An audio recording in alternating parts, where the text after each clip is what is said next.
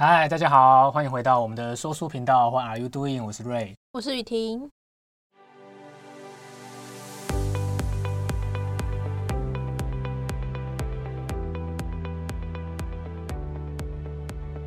不知道大家有没有曾经因为紧张而搞砸一件你很在乎的事情呢？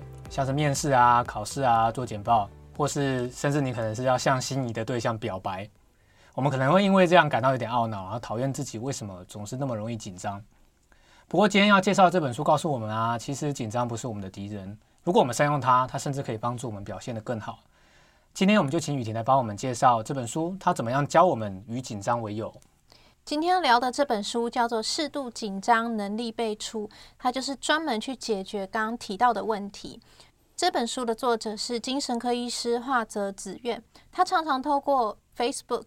YouTube 这些网络媒体把心理学、脑科学用很简单易懂的方式跟读者分享。这本书最大的特色呢，就是作者他以脑科学、然后心理学的角度去说明紧张。因为紧张很抽象嘛，那为什么紧张呢？大部分的人也说不出个所以然。可是作者呢，他就用很明确的，就是他以脑科学的角度去跟我们分析、去说明，这样我们就比较具体知道紧张的原因。在这集的频道里面，你可以理解到两大内容。第一个就是从脑科学的角度去看脑内物质它是怎么样影响我们的情绪；第二个是自律神经的运作，还有我们怎么样让情绪放松。在进入主要内容之前呢，我想先跟大家介绍什么叫做适度紧张。诶，我们刚刚说啊，紧张其实可以是我们的朋友嘛。那所以简单来说，就是如果要让紧张。变成我们的朋友，就是要让他处在适度紧张的状态的意思吗？嗯，没错，因为情绪啊，它本身很抽象，所以我们就可以把它数值化来审视一下自己的内在哦。你可以先想一下一个紧张计数器，那过度紧张呢，就会有以下症状嘛，例如说心跳速度很快啊，身体僵硬啊，手脚发抖发冷啊这些。那如果数值呢？如果到了八十到一百，就有必要去踩刹车，让速度缓下来。就是它过快的意思吗？这个八十到一百就是过快的意思。对对对，所以相对来说，如果你那个数值是零到二十，就过于放松，就比较慢这样子。对，人就会提不起劲啊，然后注意力涣散啊，就是很草率、很马虎这样。那这个时候就要踩油门，让你的情绪高涨起来。哎，这个东西怎么那么像那个？哆啦 A 梦的剧情呢，就是那个大雄想要在静香面前就比较紧张，然后他就跑回去跟哆啦 A 梦求救，然后哆啦 A 梦就会噔噔噔噔，然后就会拿出一个紧张计数器。对，有点像 紧张计数器。好，没有这个紧张计数器只是一个形容啦，它不是真正的那个一个东西。可是我觉得它这样形容就比较明确，你就会知道说，哎，适度紧张是什么。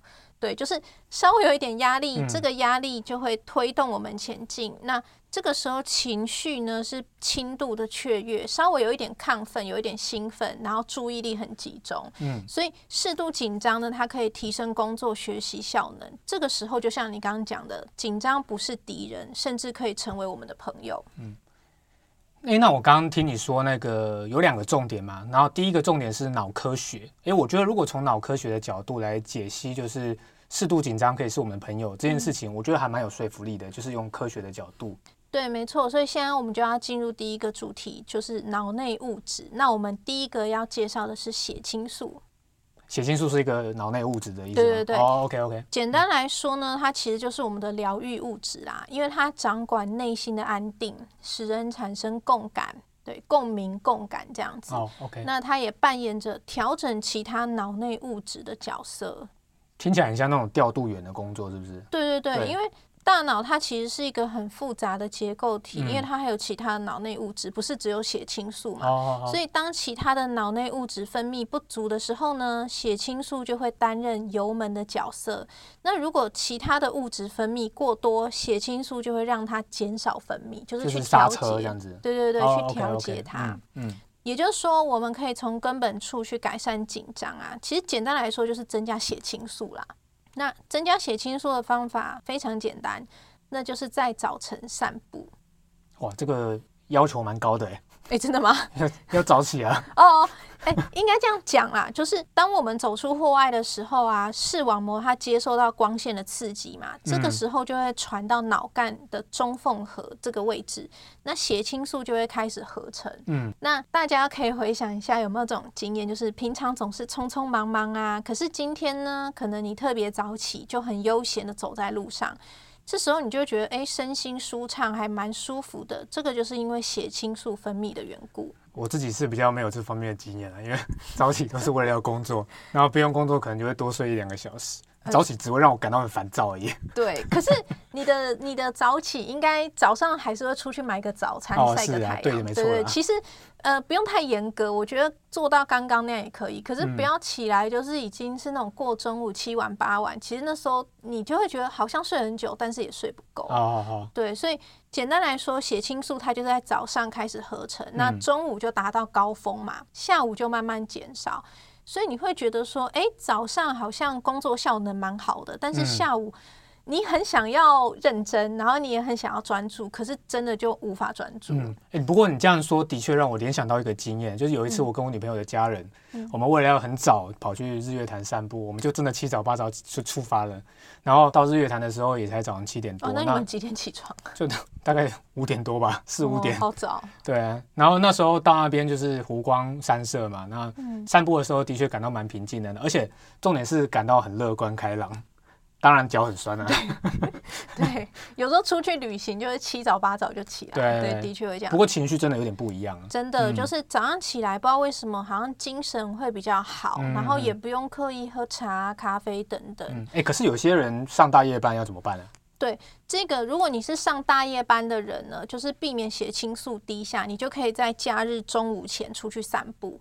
呃，重点是中午前哦，就是你要尽量是让血清素在上午的时候生成，你不要太晚去走，反而就是会打乱你的生理时钟。哎，可是中午前散步很热哎。呃，就是中午前，夏天那个太阳啊，看起来实在是没有很诱人。可能你出去走一走，走个十分钟也好，对，但不是说那那个散步其实包含你去，呃，例如说通勤啊，或者是你买早餐，其实都可以啦，它没有那么严格。嗯，对，那长期蜗居在家的人也可以去。养成就是固定七点起来的习惯，对，尽量是这样子。那因为你刚刚提到说，哎，有些人是上夜班嘛，嗯，那我也想到说，有些人真的也无法早起。那血清素到底要怎么样去生成呢？最简单的方式就是你在晚上睡觉的时候，你拉开窗帘，对你不要把窗帘这个合上睡觉。哦，你是说可能早上太阳就直接晒进来了这样啊？对对对，所以。它其实只要有光线啊，你的眼睛接受到，虽然你自己不觉得，因为你在睡觉嘛，可是它慢慢的还是会有少量的血清素在生成，对，所以对于调节你的生理时钟，或者刚刚说，因为它是疗愈物质，对你心情平静是蛮有用的。我觉得这个方法就是比较适合懒人，像我一样，就是对，只要不用拉开窗帘就好了。对对对对对，所以对我来说，就是我我的原则就是晒太阳。哦，对。就不一定是散步这样。嗯，好。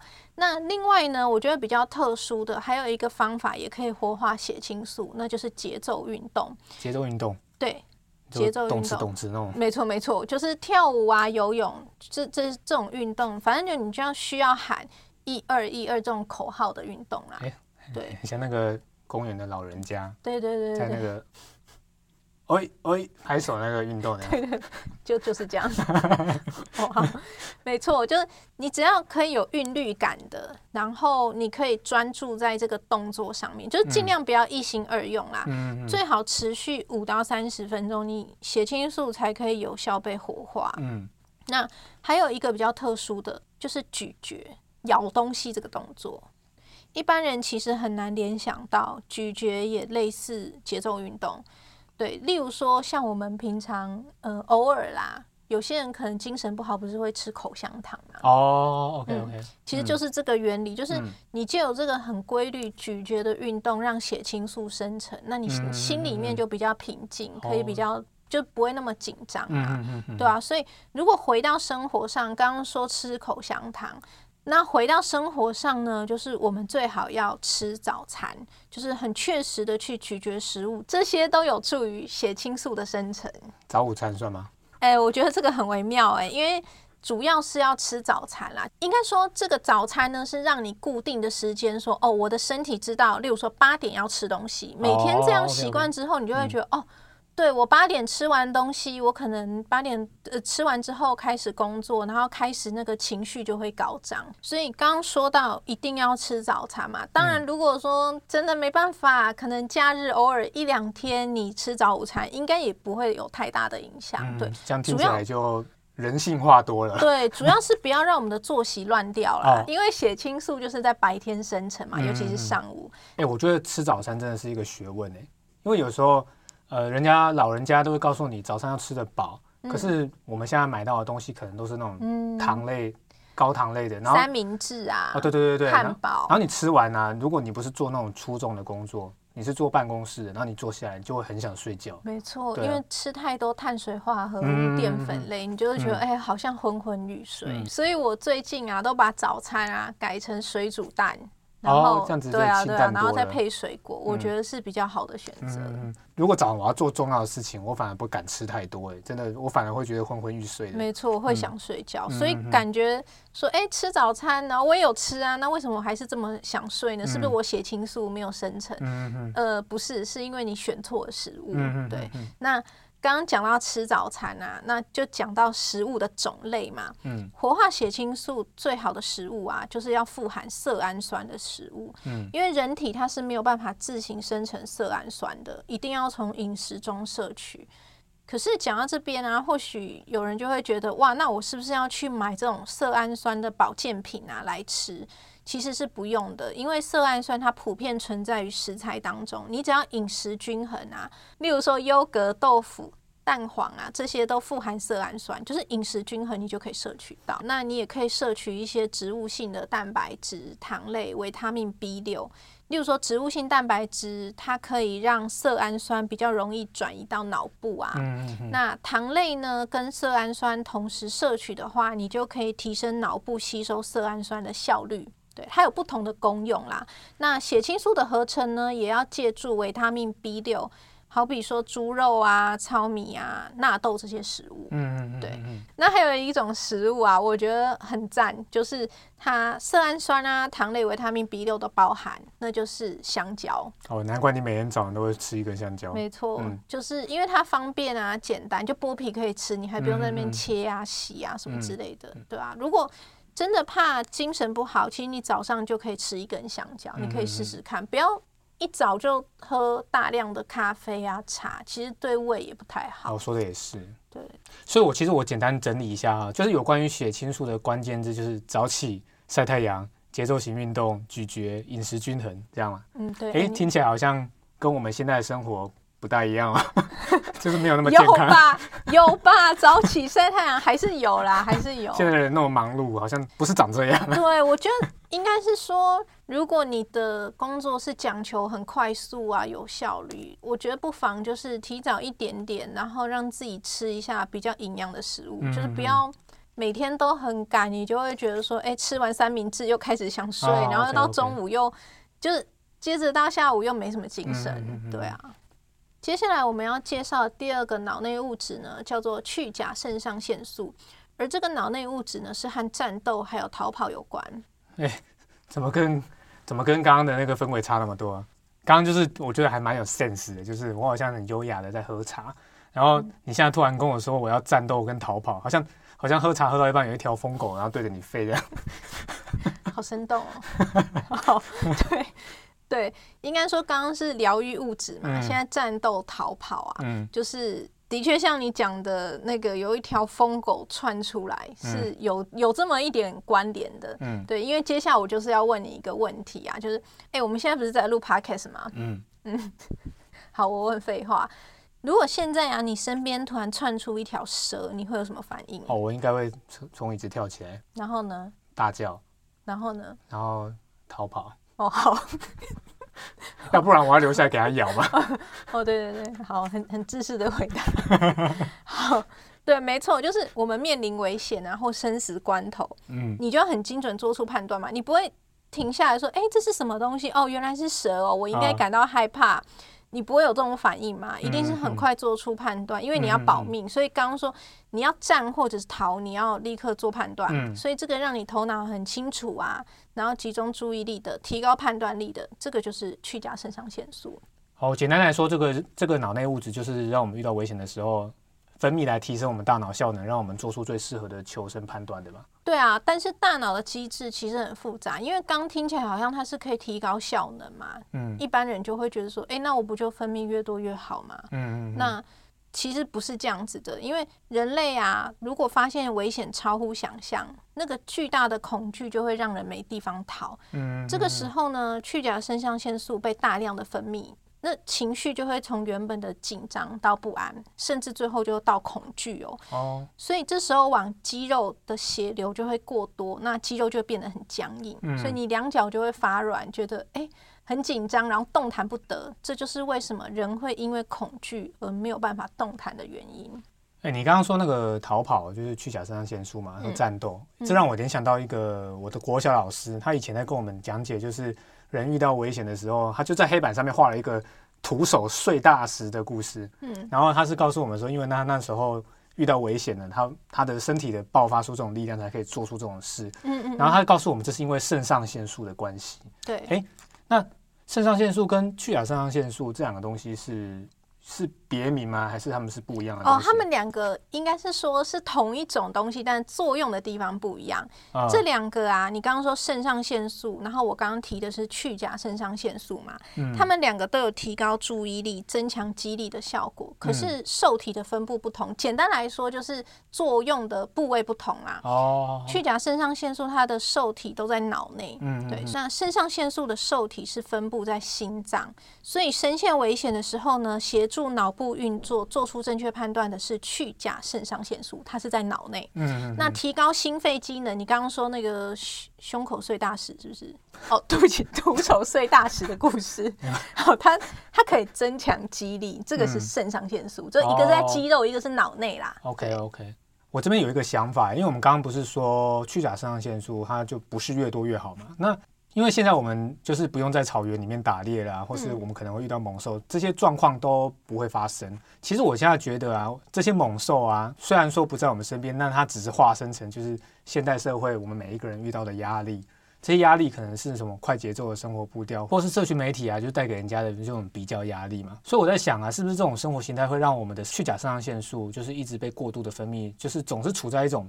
很慢性、很长情的紧绷状态啊！哎，对你讲的很好，就是我们现在当然不会有野兽来攻击嘛。嗯嗯。可是压力真的是无所不在，无时无刻它侵扰着我们。如果你的自律神经啊不稳定，可能在晚上的时候啊，你的去甲肾上腺素也是在分泌，但这个部分我们留到后面再说。嗯嗯。那。那去甲肾上腺素如果被分泌过多，就会过度紧张嘛？那到底要怎么降到适度紧张，让脑筋跟身体的运作更为顺畅呢？这个就要回到去甲肾上腺素被分泌的位置，这个叫杏仁核。嗯，好，那它可以说是去甲肾上腺素的控制中心。面对突如其来的危机呢，据说啊，杏仁核会在千分之二秒内做出决定。哦，这个很短暂诶，就几乎就是那一瞬间而已。刚我不是问你，就是如果突然有蛇窜出来，你会怎样吗？嗯，对，你的反应是大叫啊，逃跑。嗯，对，所以这其实显示出啊一个我们从来没有思考过的点，就是所有的恐惧其实都是从过去的经验衍生而来的。也就是说啊。呃，一定是你在课本上，或者是在你的印象里面啊，有被烙印，就是蛇很可怕这个印象，否则你怎么会怕蛇呢？你的意思是说我天生就不怕蛇，但是是因为后天的经验造成的？应该是说，好，例如说鬼啊，或者是蟑螂啊这一类东西。哎，其实我觉得蟑螂这东西有点难讲哎，因为它是一种看到就很厌恶的的情绪哎，就是一种天敌。对，对我觉得蟑螂好像不能讨论。好，以鬼魂来讲好了，嗯，就是它这么抽象，然后你为什么会怕黑？为什么会怕这种阴暗的地方？你有想过吗？对啊，因为如果说你从来没有被教育说这个东西很可怕，其实你也不会觉得它很可怕，对吧？啊，你这样的意思可能就是，可能我们会害怕这个情绪是天生的，但是害怕什么是后天的。对，就是你怕蛇，或者是嗯你怕，就是例如说那个虎头蜂，还是反正任何危险的事物啦，你会怕嘛？啊那这个东西其实都是被教育过的，不是我嗯们天生就知道说哦，蛇很可怕，然后鬼很可怕哦这样子。或者是可能以前真的被他们伤害过。没错，哦对所以那个恐惧啊，其实就是根据过去的经验而来的。嗯所以杏仁核呢，就会判断当下是不是危险。如果他的判断呢是危险，那我们就会感到很紧张。嗯如果他的判断是安全，那我们就不会产生紧张的情绪。嗯嗯，对，所以避免紧张最直接的应对方法就是彻底准备。彻底准备什么？嗯就是你遇到任何事情啊，你都准备充足，然后事前演练。哦那为什么要这样做呢？因为事前演练这种顺畅的感觉啊，就会改写你脑里面的资料库。嗯嗯例如说，你明天要上台演讲嘛，那你就不断练习，那不就练习的时候蛮顺的嘛？嗯反正总之你就是练习到顺嘛，那这样成功的经验、很顺畅的经验就印在你的脑海里面。嗯这个就是我们的脑内资料库。嗯那隔天真的上台的时候呢，你就不会那么紧张。哦，OK，对，因为嗯你就是把像刚刚说过去的经验会烙印在你的脑海嘛，嗯那你就把好的、成功的、顺畅的经验烙印在脑海里面。就有点改写我们的大脑的诶软体嘛，或对是对对对，也那种感觉嗯、可以这样嗯说。比较特别的是呢，就是作者他不是从抽象的信念去聊，因为我们都会说，哎、你不要紧张，或我一定会成功。如果我这样讲，就不是很有说服力。嗯但是如果从杏仁核来讲啊，其实就比较可以说服人呐、研究证实，想象锻炼它可以带来科学性的效果，所以不管是刚刚讲的事前演练，或者你现在的这个想象锻炼。不管是想象还是现实，其实人啊，他都是用相同的神经细胞在反应的。嗯好，所以前面提到杏仁核会在很短的时间内把过去的记忆啊、经验啊跟资料库对照，嗯，但是呢，它其实会忽略细节的，也就是说，你真实发生的记忆或者你想象的记忆，它会把它混杂在一起。哦，OK，对，所以嗯如果你是想象锻炼，就是觉得，哎、我明天要比赛，我不断的想象成功的那一幕，那这个假想胜利就会被写进资料库里面，杏仁核就不会发出紧张的讯号了。诶可是这样会不会有风险呢？嗯就是我可能我们遇到真的该逃跑的时候，我们还处置泰哦，不可能，不可能，不是你看到蛇，你还是一定会逃跑。但是我现在讲的这个训练啊，是说你明天要要上台演讲。哦，就是对对对、，OK OK，或者是你有比赛啊什么，可是你刚刚讲是路上突然遇到蛇，那一定会跑啊。对对对对，哎、我觉得听起来很像那种催眠呢、有些就是在讲成功学的书啊，就是告诉你总是要相信，先相信自己会成功，然后你就会成功。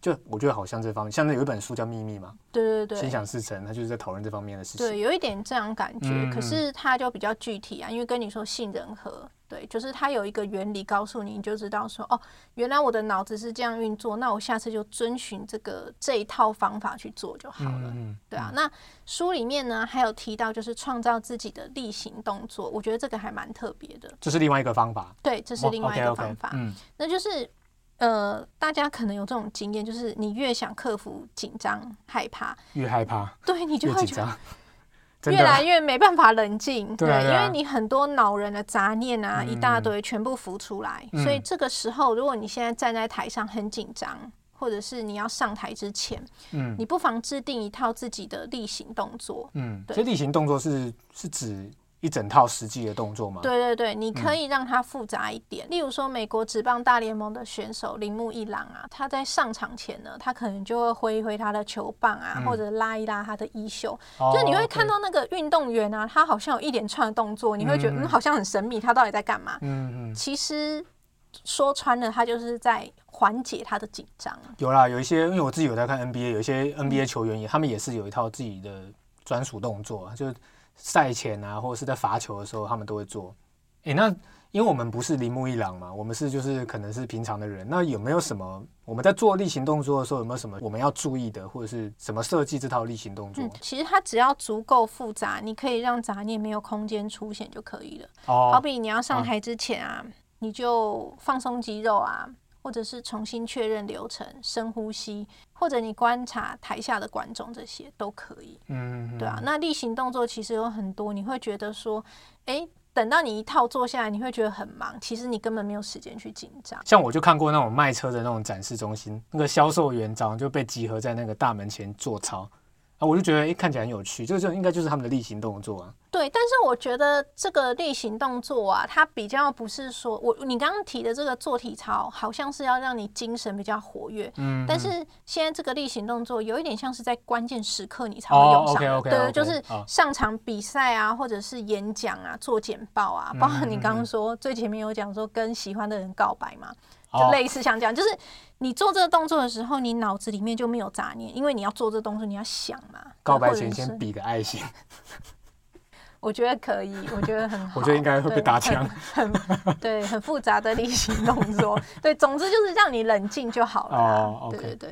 哎，其实我觉得听起来有点像是仪式感，哎，有有一点点像啊，可能不是百分之百。就是有一些上班族可能在开工前，他就像是泡咖啡啊，修剪桌上的植物啊。那我自己习惯是出门前就会挂上我的 AirPods，然后就在家练一趟太极。嗯，哎，这让我就觉得说一天的开始是稳定的。那今天不管发生什么事，我都可以很轻松的应对。嗯，我觉得可以这样子做对应，只是刚刚讲是一个很即刻、即时要上台这种很紧张的时刻，然后这个是比较。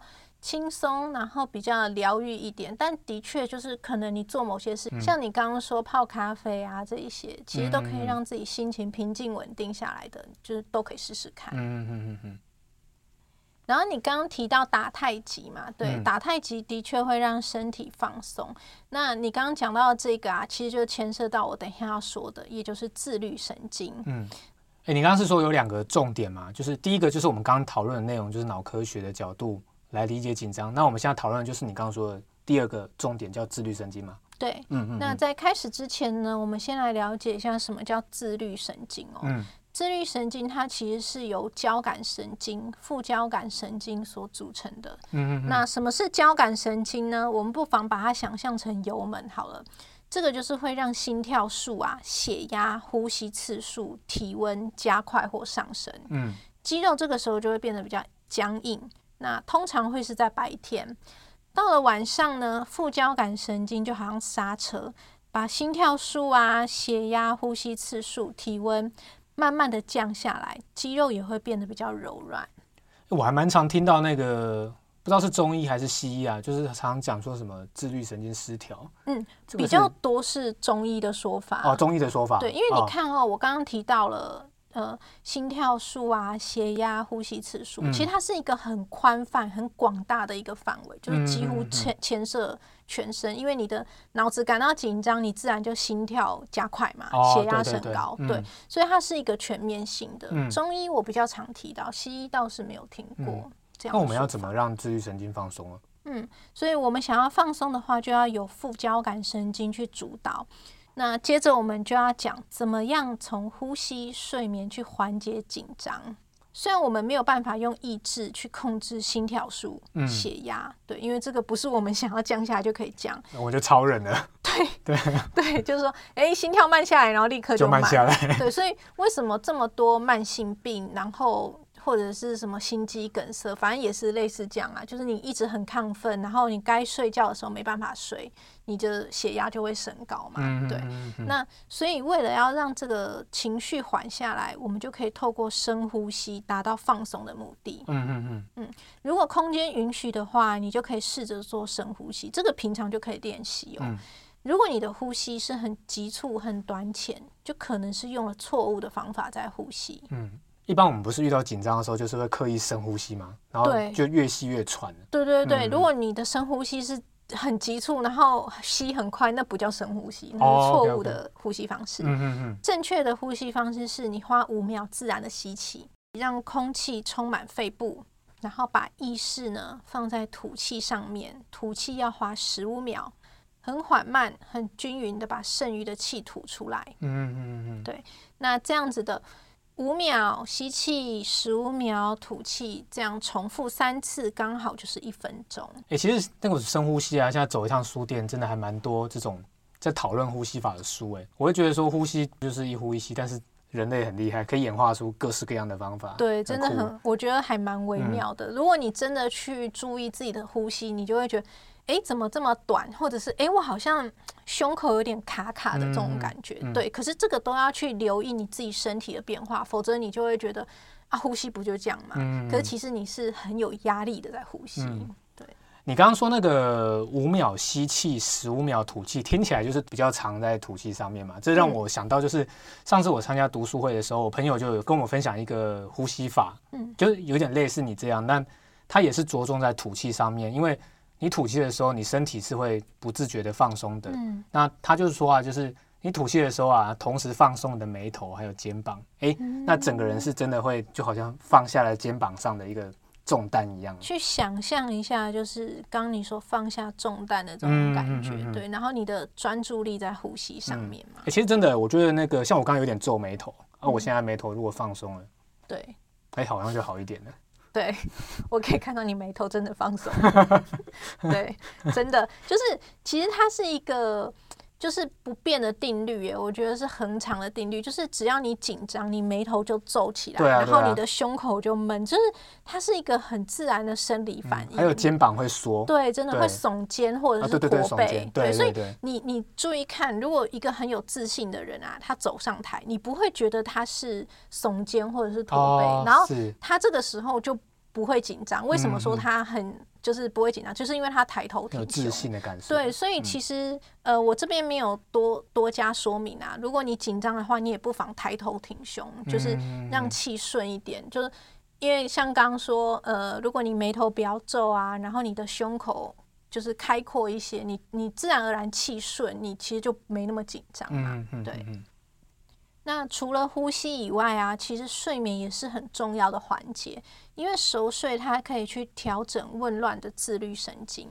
这个部分我比较更感兴趣了，因为你知道最近春天嘛，天气变化比较大，我自己每次在季节变化的时候都不大好睡。嗯，嗯有时候会过敏啊什么的。对啊，就是 不知道怎么样，就是睡不着。对，那钻进被窝啊，到睡进入睡眠的这段时间，如果你需要三十分钟以上，就常常都是这样子，很有可能就是有入睡障碍。你就可以去调整你睡前的进行的一些活动，嗯嗯嗯就是嗯睡前两小时去嗯调整看看，嗯，对，避免就是例如说吃宵夜啊，吃就是吃很多东西，或者是嗯洗热水澡。过热的啦，我指的是过热哦，过热的，对，或者是很激烈的运动，什么健身啊，或者是什么塔巴塔运动之类的，或者你玩游戏、看电影啊，因为有蓝光嘛，所以就会影响你的睡眠。哦，有蓝光，嗯嗯，我自己的话是平常上班的时候喝太多咖啡，对，就是下午还在喝咖啡，我觉得多少会影响到晚上的睡眠。嗯，你会睡前追剧吗？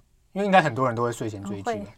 我最近就有在看 Netflix，因为你刚刚说那个蓝光嘛，我就想到睡前追对剧。，可是我以前可能会一次追个好几集，可是我现在很收敛，我就追一集而已。哦，哦，对我这样讲好像没说服力，但总之呢，就是你避免失眠啊，就是蓝光要避免嘛，还有灯光太亮你也可以避免。嗯，对嗯但是我觉得现在慢慢的就是，如果生理时钟建立起来，可能偶尔犯规一下是还好，可是不要天天追剧到很晚，那你绝对是会越来越晚睡。可能以前追剧到一两点，到最后变三四点，到最后变嗯五六点，然后你就睡不着。嗯，对啊，那我觉得比较好的方法就是泡个温水澡啊，或者是足浴都是不错的选择，或者嗯是做伸展类的运动，比较轻微的啦。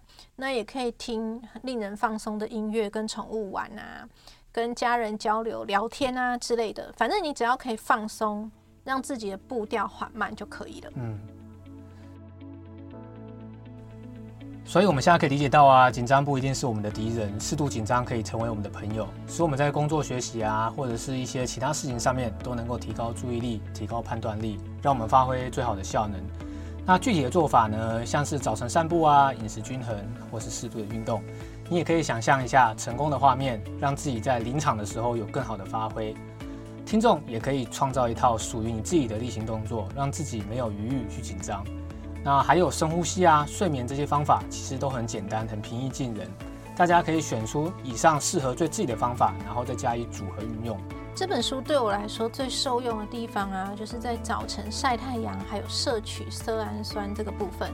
我不一定外出散步啊，运动，可是假日的时候呢，我一定会拉开窗帘睡觉。那有时间的话，就在上午出去走走。这个时候可以让生理时钟知道说现在是白天，血清素也会在慢速的状况下分泌。那现在呢，我在早餐的时候也会吃根香蕉，长久下来对精神的确有些帮助。曾在美国职棒留下辉煌纪录的铃木一朗，他就曾经说过。不会紧张的人是不行的，带出了紧张的重要性。面对任何事呢，如果我们都是心情低落啊，没有动力，那就糟糕了。适度紧张可以让我们处在有一点冲劲，可是情绪又不会过激的状况中。大家不妨试试书中聊到的方法，或许在工作学习上会有更好的表现。谢谢大家的收听，你现在收听的频道是 What Are You Doing？我们每周都会跟你聊一本书。另外，听众也可以搜寻我们的另外一个平台“点点阅”，在里面你可以阅读更为全面、客观的书籍摘要。此外，也会提供书籍的摘要朗读，让你用听的就可以吸收书本精华。不过，目前只有粤语。不久的将来，我们也会推出国语朗读的服务。如果你有兴趣继续收听我们的说书频道，可以按下订阅并分享链接，这会给予我们更多动力，做出更优质的内容。我是瑞，我是雨婷，我们下周见，拜拜。